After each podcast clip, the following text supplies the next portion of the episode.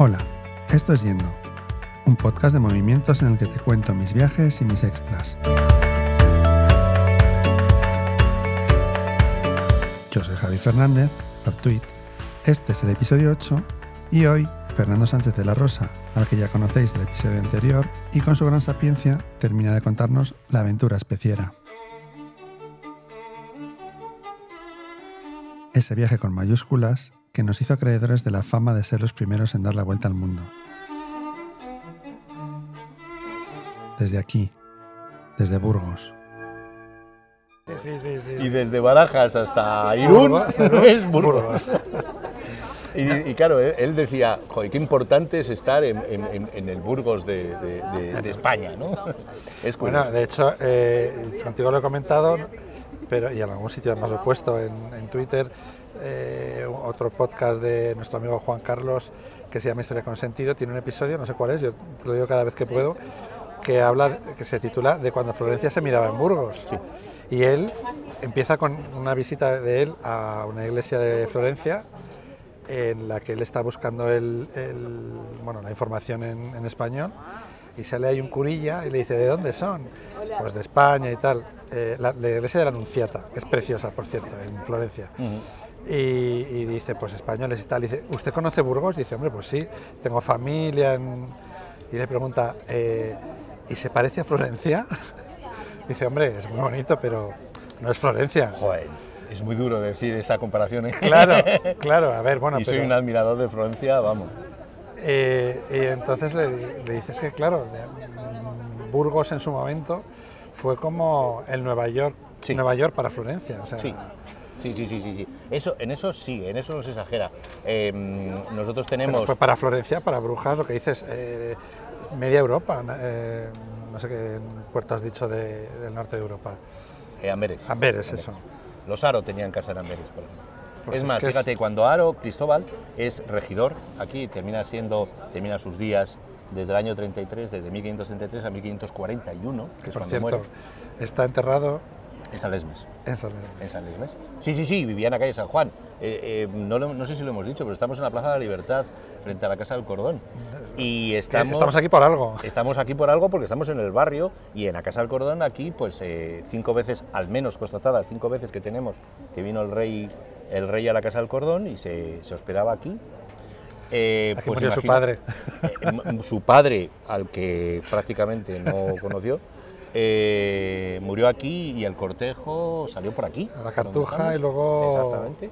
Lo primero le tuvieron una temporada en la Cartuja, pero luego le dieron Un paseíto. Mm, Buena vida tuvo, pero muerte muy mala. Mala muerte le dieron porque le re- hasta llegar al pobre a Granada. Bueno, ahí fue lista Juana, ¿eh? Uf, Ahí fue lista Juana. Y llegó a Granada porque le mandó su padre, Sí. déjate de gaitas a Granada. sí, sí. Bueno, y de hecho en Granada están enterrados todos. Sí. Están enterrados en la capilla real. Estaba hace muy poquito además viéndolos. Ya había estado otras veces en mi vida. Pero vamos, es una visita obligada. Bajaste a la cripta. Sí, sí, sí. sí. Es que a mí me recuerda muchísimo, bueno, esto nos vamos a enrollar, pero bueno, da igual. Me recuerda muchísimo porque hace poco viene en el diario de Burgos cómo es la cripta de la capilla de los condestables. Sí, muy parecida. Mucha gente cuando viene a Burgos y entra a la capilla de los condestables Piensa que están ahí. piensa que son los reyes católicos por, la- Ah, sí, por los sí. moños y tal, ¿no? Entonces la tumba de yo no Bueno, y ahora que lo dices, sí, sí. Está en esa línea, sí. Y, y la cripta es que estás en las llanas, tocas así en la pared y estás Está tocando, estás, estás, pero me refiero que estás a, a- a un metro de, los, sí, de, lo- de los ataúdes, de los condestables. Y en, y en, y en Granada, donde están los reyes católicos, que están también Juana y Felipe, Exacto. y un nieto, un tal Miguel, Sí. un crío, es que a mí me pareció igual. Sí, yo sí, me imaginaba que, que estaban enterrados, o sea, bajo tierra. No, No, no, no. aunque estén bajo tierra, aquí en este caso creo que ni bajo tierra, porque están a nivel de suelo. Están de la calle actual. Que, yo creo que están a cota muy parecida a cero. Mira, cuando se hizo la excavación de esa parte, que se hizo el año pasado, o el anterior, ya no me acuerdo, estamos en el 22, yo creo que en el 21, se terminó. eh, la cota, creo que Escribano, que fue uno de los que lo hizo, lo publicó, me estoy arriesgando, pero lo- yo solo he visto a alguien en, eh, publicado. Eh, mm, es casi cota cero con, con respecto al exterior. Muy Pues me parecía curioso, porque yo me imaginaba que habría un agujero en el suelo, habían metido el ataúd con su lápida encima. Hay alguno de esos, es raro. ¿eh? En época moderna ya, quiero decir, en el del 15 para acá, el, el sistema de la cripta es lo más habitual. Lo que pasa es que luego arriba sí que se pone Sí. eh, eh, todo, digamos, lo que es el cenotafio Lo eh, bonito, bonito sí, y tal. Hay una excepción aquí en Burgos, que es eh, la Cartuja de Miraflores, donde están enterrados los padres De de, la reina católica, Juan II de Castilla y Isabel de Portugal. Eh, por desgracia lo sabemos porque las crónicas de, los- franceses, de ¿no? los frances- de la francesada metieron los caballos, hicieron fuego, movieron el de Gil de Siloé, toda- se cargaron todas las, todos los golpetazos y las... Y aún así es impresionante. es impresionante. O sea, bueno, a mí la- los siloés, ahí me tocas en la fibra. Para mí los siloés son. Bueno, eh, eh, mm, influyen tanto en la iconografía burgalesa que ha quedado, no hay, casi yo diría, que no hay palacio, no hay iglesia en Burgos de esa época o, o anterior, que de algo, o posterior, perdón, que no tenga algo de influencia de los siloés. Es práctico, o sea, o bien hecho por ellos o bien influido por la escuela. Mira, esta mañana estoy subido en un andamio, eh, eh, estamos haciendo el seguimiento de la, de la restauración del sepulcro de Aro, de Cristóbal de Aro, en San. Lesmes. Y subido en, en la parte alta del, del andamio hemos estado viendo cómo son las figuras y, y- y son de un movimiento renacentista, me da igual que sea la, la- Virgen María, eh, hay, hay hay un San Cristóbal, hay una Virgen María, hay un, hay un, creemos que es San Roque o San Francisco porque está con un, con un animal a sus pies y tiene hábitos de orden mendicante, digamos, que podría ser cualquiera de los dos y tal, pero todos tienen una pierna avanzada, una pseudocurva prasitélica, un movimiento de tener los hombros girados con la cabeza al otro lado, o sea, rasgos clásicos y típicos que trae de Bramante, de Italia, a Burgos, eh, eh, Diego de Siloé. Por estudiar con ellos. Diego de Siloé era un tío del nivel de Miguel Ángel, de verdad. Lo que pasa es que no tuvo ni la financiación ni la, ni la, ni la potencia que tuvo Bonarotti, ¿no? Pero, pero, mm, o Bramante, que estudió con Bramante. Eh, pero. Bueno, y la publicidad, quiero decir que al final. Sí, también. Bueno, los italianos se lo venden muy bien. Exactamente, es lo que te quería decir. Que con el tiempo, pues bueno, y, como, y volvemos a lo mismo. eh, cosas que en Burgos ha sido una potencia y no lo sabemos. Sí, sí, sí. O sea, No, que te no, quiero no, decir que, bueno, y seguramente se conozca más por cosas que han hecho en Sevilla o en Granada o... Sí, pues mira, en Sevilla hace la catedral, por ejemplo. Eso te digo. Sí lo es, ahí es nada. Los reyes católicos se le llevan a hacer, Claro. a hacer el convento de los Jerónimos, si no me si no recuerdo mal, pero le- le- les queda tan bonito que dice la reina, "Oh, este chico de Burgos y tal que hemos tenido aquí, ¿verdad? ¿por qué no nos hace una catedral en Granada? Porque está muy bien Alhambra y todo esto y tal y cual, pero no tenemos catedral en Granada, vamos a hacer una Es que- catedral en Granada. Diego, hazme, burgalés, hazme la catedral. Es que es eso, que luego cuando sales fuera dices, no, no, dices, digo de Siloé, este señor era de, de mi tierra. burgalés. Además es curioso porque ya sabéis, los que sois de Burgos y escucháis esto lo sabéis, los que no sois de Burgos lo voy a decir, aquí nacer niño y llamarte Rodrigo o Diego es la cosa más normal del mundo. Claro. Eh, si eres chico, si eres chica, pues te puedes llamar Gadea, Jimena, Jimena, sí. Lara, como mi hija, por ejemplo, etcétera. Pero, pero siendo chaval eh, es una costumbre muy habitual llamarte Diego o Rodrigo, eh, eh, por ser el nombre del padre y del hijo del Cid y Rodrigo, el propio nombre del Cid. Y, mm, y- y parece ser que en el 16 ya se usaba esta costumbre. Y también si eras de Burgos te llamabas Diego con bastante facilidad. Y, y más que los Siloé, como sabemos, no eran en origen, Gil de Siloé no eran españoles, pero, eh, y le pasa lo mismo a la familia de los Colonia. Te iba a decir eso, digo, los Colonia tampoco. Pero, pero No. el último Colonia es Francisco de Colonia y el último Siloé es Diego de Siloé. O sea, es curioso cómo... No eh, pasa así con Bigarni, ¿no? Bigarni no. solo fue él. Bigarni, Bigarni es el, el borgoñón, el Eso que es. conocemos, ¿no? Bigarni, sí. que es un genio. Es un genio. Por eso que hablando de gente que estuvo en esa época más o menos haciendo cositas aquí en Burgos y no solo en Burgos, que te pasa lo mismo. Ese señor vino haciendo el camino de Santiago, pero aquí se quedó, medró y luego se le fueron llevando. Mira, al hilo de esto, para demostrar lo que es Burgos, al hilo de lo que estamos hablando, estamos enfrente de la Casa del Cordón, que el segundo viaje de la Casa del Cordón, se trae, eh, perdón, de América de Colón, se, se reciben presenta a aquí. los reyes a- aquí. A los reyes católicos estaban aquí. y- Aquí trae indios, trae loros, trae cosas Colón, y, y Colón vive seis meses aquí. Eh, aquí le pilla el segundo viaje Fonseca ya, y Fonseca se va muy mal con Colón. eh, Eso te iba a decir, porque eh, sí, Colón quería pillar cacho y Fonseca decía que eso era de las casas de contratación que dependían de los reyes. Exacto, porque lo primero que del primer viaje que hacen con... Pero se llevan muy mal, muy mal, ¿eh? Claro, no existía, además en el primer momento cuando el primer viaje no existía la casa de contratación, Claro. él es secretario de Indias todavía, eh, vamos, es un cargo que le dan los reyes católicos a Fonseca y todos los asuntos indianos los controla Fonseca. Eh, claro, Pero Colón quería... Claro, porque te- le habían di- dicho, la- en la capitulación le habían dicho que él sería eh, el almirante de la mar Oceana y gobernador general, virrey de, de todo lo que descubriera. Pero claro, ya cuando vuelve la segunda vez, eh, eh, Colón tuvo la suerte inmensa de encontrar a América, bueno, la suerte y, y lo hizo bien. Eso te iba a decir, porque Colón iba buscando las lo, especias. lo- lo mismo que lo que, Nosotros lo que encontramos nosotros. Exactamente, nosotros los especieros, que el, el autodenominado Grupo Especiero Burgales, que somos cuatro compañeros, No es mal nombre, ¿eh? Sí, sí, sí, sí. Pues eh, los especieros que nos autodenominamos así, decimos que, que el viaje de Colón, el primer viaje de Colón, desde el primero, es el primer viaje especiero. Porque la intención es ir a las especias, todo recto. El, el problema es que no sabíamos que había, Había un continente peño grande, en el medio. Eh, entonces, eh, Colón, a partir de ese momento, empieza a, mm, a, digamos, eh, empiezan los problemas, empieza a, a tener problemas de infraestructuras de mucho tipo y los reyes católicos delegan en, en Fonseca para que lo controle todo. Claro, el problema, el problema de tenerlo controlado a Colón es que eh, ya no él tenía toda la mano que él quería, ya tenía menos mano. En 1505 hay la primera junta de navegantes, la de Toro, y en 1508, tres años después, hay la segunda y, y definitiva, la de Burgos, en el convento de San Francisco, hoy desaparecido prácticamente. Ya, queda una pared. No, y poco, esa, trocito. esa- esa sí que sabemos quién se le cargó, eso lo bombardean lo- para destrozarlo los franceses. Bueno, pues en, el, eh, en 1508 vienen los mejores pilotos, Américo Vespucci, eh, eh, Sancho de Matienzo de la Casa de Contratación, Burgalés del Vallemena, eh, viene mm, este, ay, eh, el del Río de la Plata. No te puedo ayudar. Sí, sí, espera, el del Río de la Plata, este... Vasco, No, no, no, no, Vasco ya estaba al otro lado. Eh, estaba viajando al otro lado. Este. Ay, no me sale ahora. Bueno, el, el descubridor del Río de la Plata en otra. Pizarro. la- No, no, no, Pizarro te iba es de Perú. No, eh, ay, eh, bueno, esto vas a tener que editarlo, ¿eh? bueno, no pasa nada, no te preocupes. Eh, bueno, pues eh, todos los grandes navegantes del momento vienen aquí. Y aquí se toman las, las determinaciones de lo que va a pasar.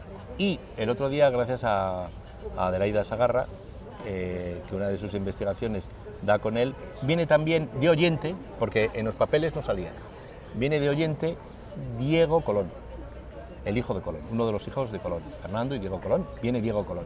Y Diego Colón viene de oyente, pero se queda una temporada en. Se queda tanto que tiene un hijo con una burgalesa de la calle Tenebrosa, de la calle Fernán González, de arriba. Eh, al que le ponen De nombre, Cristóbal. O sea, hay un burgalés en esa época que se llamaba Cristóbal Colón. Eh, sí, o sea, que las burgalesas también debían de tener algo de atractivo para los Colón. Eh, aquí Colón se tira seis meses. Y, y seis meses negociando y renegociando el segundo viaje, el tercer viaje, perdón, que ya a partir del segundo lo ha controlado totalmente Fonseca y a partir de ahí todas las expediciones, no, no solo las americanas, sino también las pacíficas como estas que hemos hablado, tienen que pasar por las manos de... El, el nivel de Fonseca llegó a tan alto que cuando se le destituye primero y luego muere, pasa de ser secretario de Indias a lo que él hacía, unipersonal, lo hace el Consejo de Indias. Quiero decir, sustituye a una persona, un grupo de personas colegiadas, por- porque era tal la cantidad de lo que hacía este hombre en vida, que eso demuestra el nivel y la confianza. y la confianza. hombre. Claro. Es que, es que había confiado a sus hijos, los reyes católicos. ¿Qué más? O sea, eh, eh, es el que acompaña a Flandes, A Juana. a Juana, para casarse con los Habsburgo y emparentar con el archiduque de Austria. Sí, Claro, sí. es que esta gente tenían un nivel. Claro, es que era. No sé cómo. No sé Otro cómo- viaje también que el tiempo nos, nos desvió también a tierras inglesas durante un ratito. Eh, lo digo por lo que hemos hablado antes de, pero vamos que fue un viaje, pues eso, de una infanta española. O sea, no fue un barquito. No, no, no. Fueron ahí, o sea, la princesa española que llaman ellos. Y, Y, Bueno, lo era. Claro, y mm, eh, emparenta con, con lo mejor de ese momento de Europa. O sea, si te- teniendo, claro, luego todo esto terminó con Felipe II siendo prácticamente emperador de todo.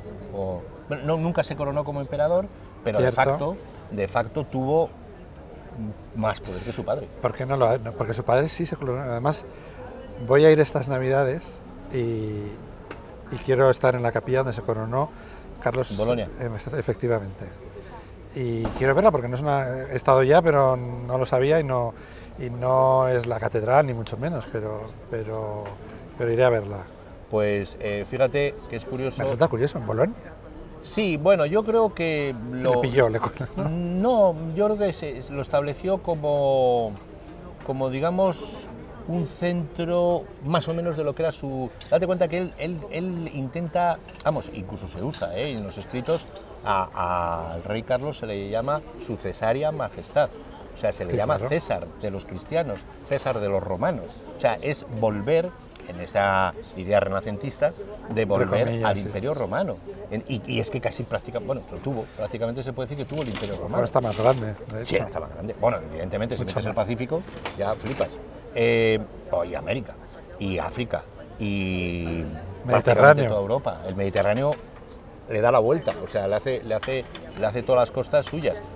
Eh, em, yo creo que por eso Bolonia venía a ser un poco el centro de- Geográfico. de- no exactamente geográfico, pero sí geo- geopolítico, por decirlo de alguna manera. No es Roma, pero casi. Y, y en- y- y entonces digamos que esa idea de volver a- al poder ro- impera- eh, Sí, sí, lo que es del Imperio. Romano es, es parecido, ¿no? Es, es el- el. Bueno, de esto vamos a volver un poco al principio. Esta primera vuelta al mundo, que no estaba pensada, pero se logró, se hicieron más expediciones, has dicho. Sí, a partir de, de que se crea la Casa de la Contratación, en el 22, ahora hace 500 años, vuelve la nao Victoria. Y en La el- misma vuelve.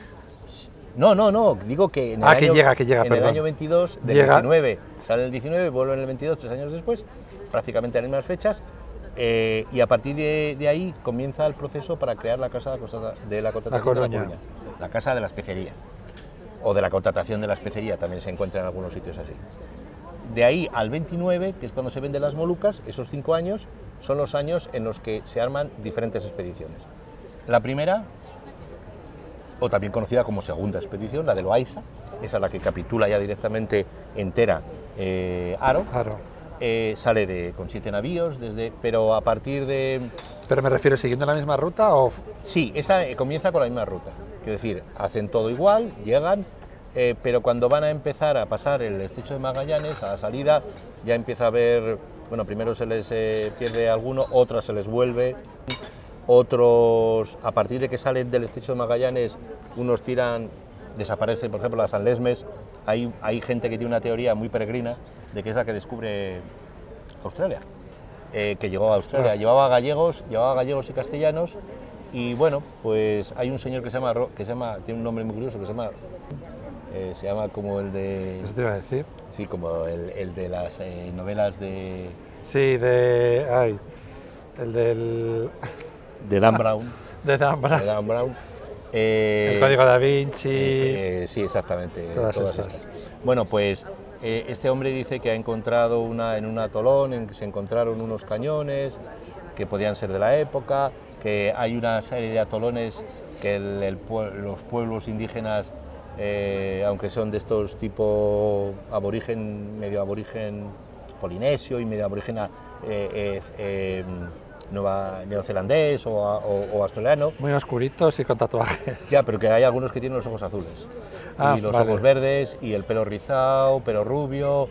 Hablan con monosílabos al estilo castellano, tienen hórreos y son monoteístas. Cuando todos los demás son politeístas.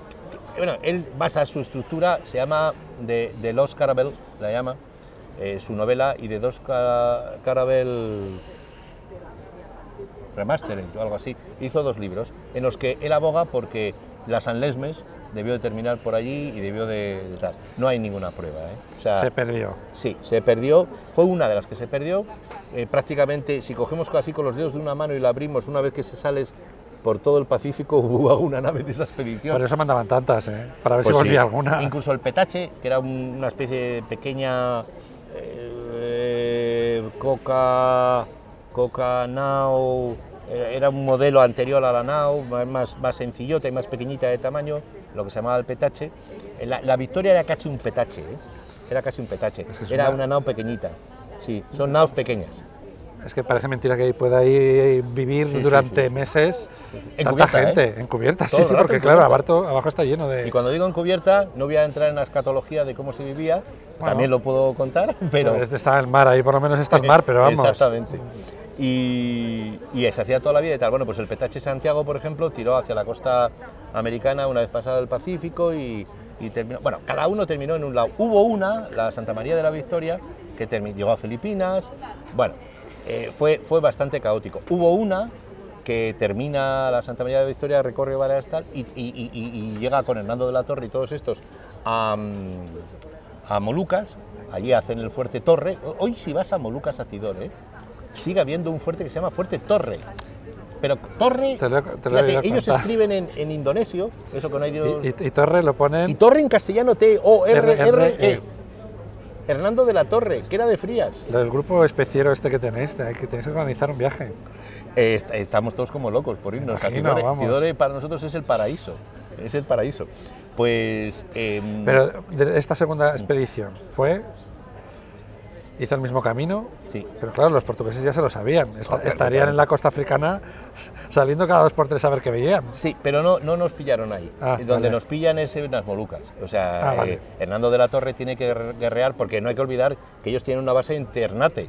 O sea, en Ternate, en la Y isla ahí de en las. Molucas sí se supone que era, era Castilla, ¿no? Por, Sí, la- sí, sí, por. El, por el Tratado de Tordesillas.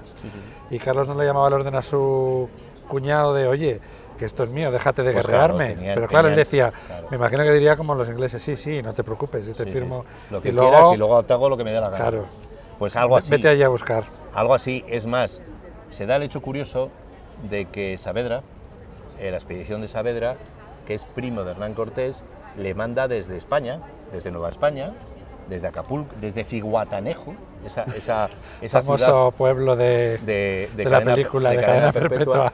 Bueno, pues desde Figuatanejo, o sea que el pueblo existe, es de verdad, es cierto. Sí, sí, sí, sí. Sale la expedición eh, para intentar rescatar a Espinosa, rescatar a, a- a- a Juan Serrano, que se supone que está preso en, en, en Cebú porque no le vieron morir. Los de las naos dicen que no le vieron morir, que le cogieron y se le metieron para la selva el día, la noche esa que le cortan el pescuezo a todos. Entonces, con, esas, con esos predicamentos, eh, Hernán Cortés, desde México, manda naos a, a rescatarle. Entre ellas la famosa nao La Florida, que llega a Ternate, perdón, a Tidore.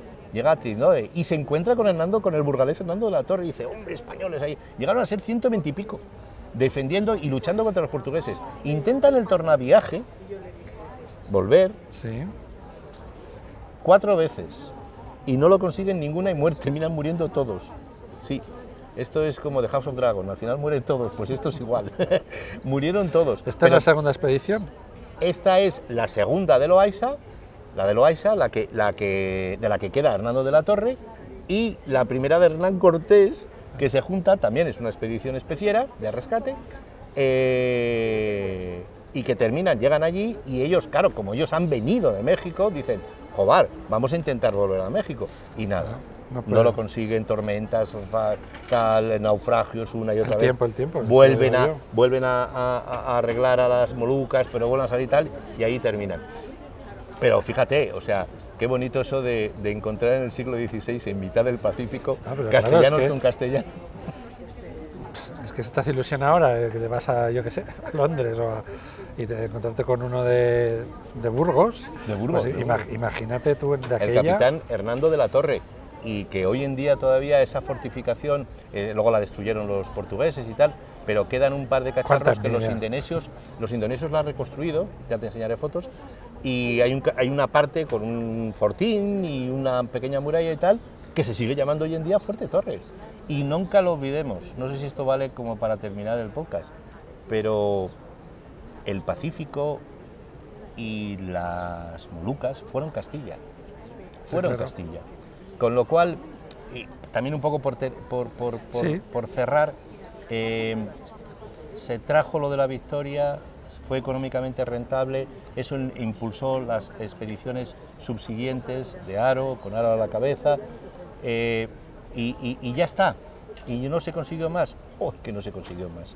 Fue la primera vez en el mundo, en un mundo humanista, en un mundo renacentista, en el que conseguimos que por primera vez el mundo se comunicara entre sí. Y eso lo consiguieron unos burgaleses y unos castellanos y unos españoles. Eh, que el mundo, o sea, lo siento en el alma, pero no lo consiguieron los ingleses, ni los alemanes, ni los polinesios, ni los vikingos, ni los romanos, mm, ni los senegaleses. Lo consiguieron unos castellanos. Consiguieron que el mundo, a partir de ese momento, fuera más pequeño en el sentido humanista Sí, sí. que durante 300 años el galeón de Manila conectara España, dos partes de España, México con Filipinas. Y durante 300 años los mantones de Manila con las que se vestían las novohispanas eran, venían en el galeón famoso de Manila, eran una manufactura hechas por españoles de los dos lados del Pacífico y que llegaban también luego, luego a España. Y en esos momentos estabas trayendo, estabas comerciando y manejando productos around the world, Sí, con sí. esa sencillez. Y que todo eso, la llave de todo eso, haya estado aquí en Burgos. Y lo haya, haya sido hecho por gente burgalesa, que están enterrados ahí, que vivían en la calle San Juan, que es la calle paralela a la que estamos, que están en la parroquia de San Lesmes. O sea, los Salamanca, los Astudillo, los Covarrubias, los Burgos, los Castro, que te vas a los libros de actas del Ayuntamiento de Burgos, del Regimiento de Burgos se llamaba en ese momento, y están todos. Todos eran regidores por designación real y, y están todas ahí sus firmas con los de Aro. Quiero decir, Vecinos. vecinos de Burgos, familias que controlaban todo el mundo mundial, grandes multinacionales y que eran de Burgos. Se consiguió eso, se consiguió que el mundo hubiera Casi una nada. concepción cosmológica de que el mundo era uno y que las culturas de los extremos más extremos que, que existían en ese momento se pudieran conectar entre sí. Aro comerciaba con chinos. Con los chinos, su esclavo Tristán de la China era un, buen- ejemplo de ello un burgalés del 16, que en su testamento sale Tristán de, la, Chiva, de la China, me le van a dar dentro de poco, por cierto, está en, en Simancas, eh, sale que, que le da la libertad y él se queda a vivir en Burgos. Pero fíjate, esto en el 16. Claro, es que de- decir, voy a andar por una calle de Burgos o de cualquier ciudad del mundo y encontrar varias razas y encontrar tal, Sí, es Lo más normal. lo más normal del mundo. Pero claro, en el 16, yo imagino que el impacto que tenía que tener en Burgos haber visto a los indios que trajo. No, eso te iba a decir, y es que estamos hablando de que 20, 20 años de la época, quiero decir, hacía 20 años, se habían traído, pues eso, gente de, de América, de, con otras razas totalmente desconocidas, que había pasado solo 20 años. O sea, es que tú imagínate que, que no sé, que mañana, yo qué sé, se ponen, no sé. Y desde Sevilla, O sea, que es que solo habían pasado 20 años. claro, es que, es que son en aquella época 20 los años 30 era nada. primeros años de gloria de- de- del siglo XVI, sí, sí, sí. Y eh, no se llevan a Barcelona, no se llevan a Madrid, pasan por Sevilla, pero se traen a Burgos. Quiero decir, Es que sí, Sevilla, Sevilla era puerto, por algún sitio tenía que entrar. claro, claro. Yo siempre digo que nos hubiera venido muy bien que el Arlanzón fuera navegable, porque nos había quitado. Imagínate. no, pero por ejemplo, eh, esto es otra cosa también que cuento muchas veces. eh, hasta yo tengo un mapa y hasta eh, las reformas de Florida Blanca y demás de las provincias españolas del, del 19. Hasta 1825, el mapa de la provincia de Burgos, yo creo que alguna vez te lo he enseñado, Creo que sí. eh, llegaba hasta Santander, Sí, sí, sí. toda Cantabria y parte, eh, parte del País Vasco y parte de tal. ¿Por qué? Porque eran las salidas naturales del comercio nuestro y todos esos puertos estaban controlados 100% por Burgos. No hay que olvidar que en 1248 el almirante Bonifaz, que tiene calle en Burgos y que fue uno de esos bonos... Si no se la quitan. no, no, espero que no. Ah, bueno, pero Sí, sí, bueno, ya ahora es cuestionable todo, sí, claro. no, porque te piensas que el almirante Bonifaz es un señor de la guerra civil. claro. Pues no. No, no, no, mil do- siglo XIII. Ya, ya, ya, pero Fernando III, Fernando eh, III el Santo, el, el rey, el, el rey del escudo de Burgos, el de Sevilla. el escudo que vemos, el- imaginaros los que sois de Burgos, el escudo de Burgos, el logotipo del Ayuntamiento de Burgos, es el rey San Fernando. Y encima de él tiene una especie de puente y el rey está pasando como por debajo. Bueno, pues eso es el puente de barcas famosos cuando tomamos Sevilla. eh, eh, es una expedición que se manda al Cantábrico, este burgalés de nacimiento creemos que es santanderino, eh, y que va haciendo por toda la cornisa cantábrica una flota, baja por Portugal y entra en Sevilla, cuando ya la estaban esperando para tomar Sevilla, y toma Sevilla por el Guadalquivir, por el río Betis, hacia arriba, en dirección tal. Rompe, lleva la proa acorazada y rompe las cadenas que tienen puestas a lo largo de las barcas, es un puente de barcas, es un puente fluvial, un puente flotante, ¿no? Sí. Y, y tiene una serie de tal, los, los moros habían puesto eso para que en caso de que se entrara por... no pudieran. Y este, que es muy espabilado, fortalece la proa y las quillas y rompe con ello. Desde entonces, si vamos al Arco Santa María, veremos, aparte que hay una placa del almirante Bonifaz, veremos que eh, hay un dicho, lo voy a decir de memoria en latín, a ver si me acuerdo. Eh, la ciudad, o sea, Civitas, quam regnes paperit et regnas recuperavit. La ciudad que parió reyes, hay muchos reyes que Sí, nacen sí. en Burgos, y recuperó reinos. Ese reino que se recupera es Sevilla, que fue la gran recuperación en su momento de la cristiandad hasta la de Granada, eh, con los reyes católicos, pero sinceramente Granada era mu- mucho más pequeño. eh. Sí, ganar, Se- ganar Sevilla en aquel momento fue ganar el 90%, ¿no? Porque, porque entre otras cosas ganabas la salida al mar, ganabas muchas cosas. Y, y bueno, Fernando III el Santo, tú con cualquier sevillano que hables, es sevillano. Está allí, corrupto además, se supone. Sí, sí, pero que sevillano le tienen como su pequeño dios. Y es el que manda hacer con Beatriz de, Su- de Suabia y el obispo Mauricio la Catedral de Burgos y la Catedral de León, las dos. Eh, y desde entonces el impacto que crea ese hecho en la toma de Sevilla es tal en Burgos que, bueno, el- las armas de Burgos son el rey San Fernando. Sí, sí. Más claro, el agua. ¿no? Yo cuando el otro día en el Congreso había varios sevillanos, le- les he regalado pins del Ayuntamiento de Burgos con el rey San Fernando y no lo sabían, no lo sabían. Y son historiadores, ¿eh? son gente muy sabia. Pero decirles, mira, esto es así. Esto, este, este rey que veis, eh, rey San Fernando en Sevilla, ¿sabes qué es? Sí, sí, sí, lo, lo Es sé. muy, muy, Muy querido, muy claro. muy querido, muy tal. Porque claro, eh, le pasó un poco lo que a los reyes católicos, una vez que tomaron Granada ya no volvieron, ya se quedaron allí, y hay que, hay que entenderlo, hay que entenderlo. Sí. Es maravilloso. eh, debieron, eh, saliendo del- de la austeridad castellana, conocer aquello les tuvo que impresionar.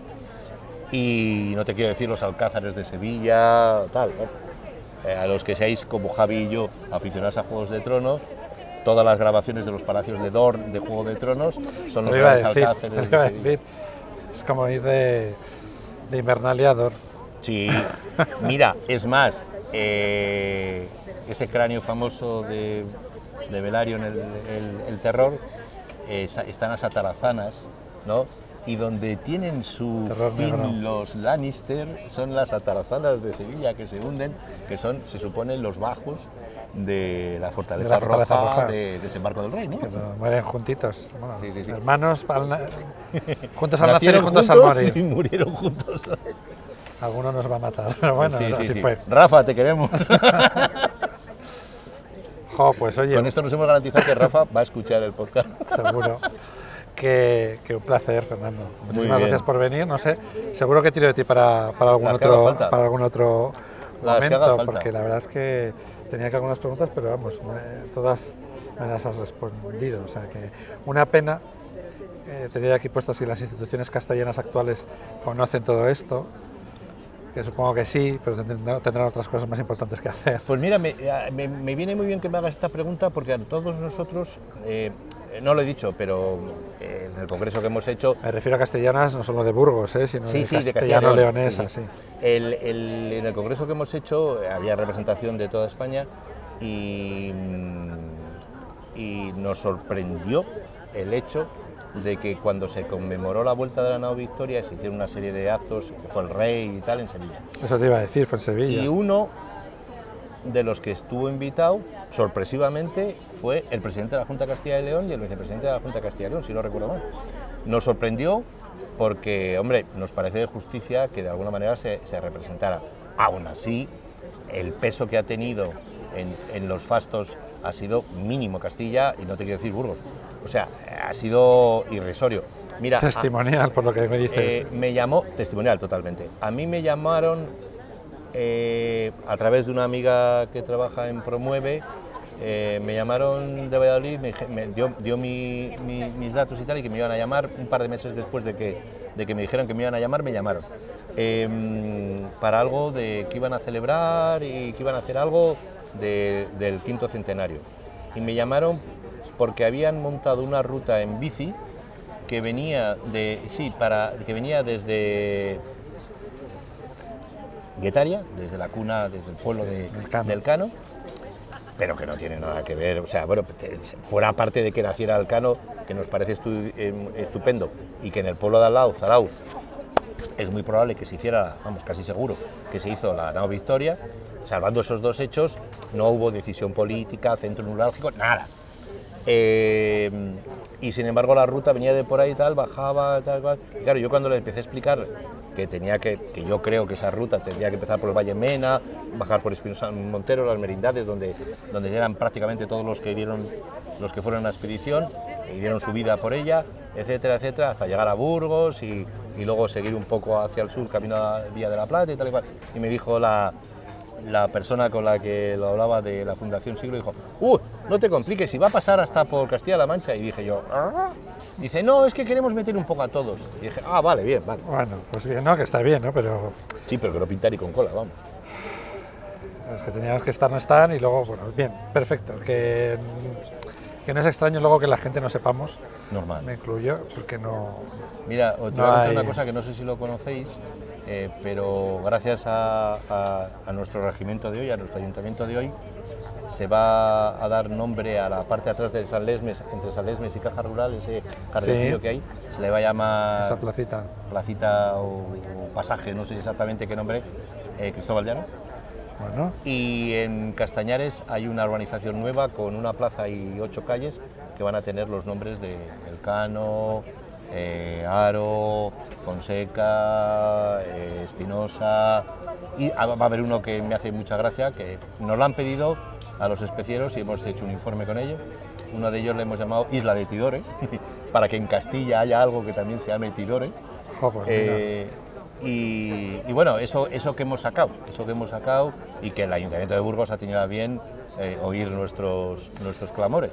Por lo menos el Ayuntamiento de Burgos se ha impactado con esta, con esta historia. Y, Bueno, pues oye, yo ya digo que me parece una cosa fascinante, o sea, algo, una historia impresionante, eh, que lo que dices tú tiene muchas implicaciones de todo tipo, en el tiempo, en la política, en- y al final en nuestra historia, ¿no? Entonces, pues bueno, lo dicho, muchas gracias por, por acudir a mi llamada y seguro, seguro que volvemos a, volvemos ya a estar lo paso pipa con- contigo. Pues, pues yo no he hablado mucho, por- pero porque estaba alucinado escuchándote, o sea que nada, lo dicho.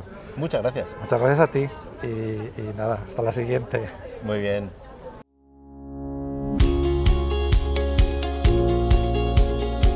Y terminamos el episodio 8 con buen sabor de boca y buen saber, gracias a mi amigo Fernando, un pozo de cultura de los pocos que quedan por aquí.